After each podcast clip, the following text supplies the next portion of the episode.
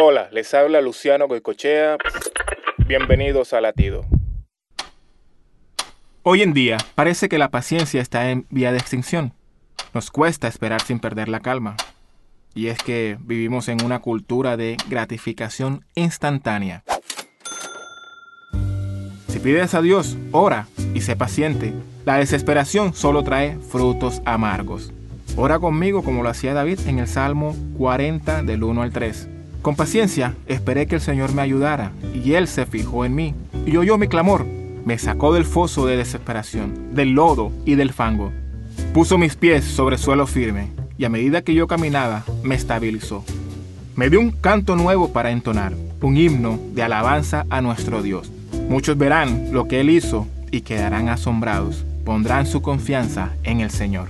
Latido les llega a través del ejército de salvación.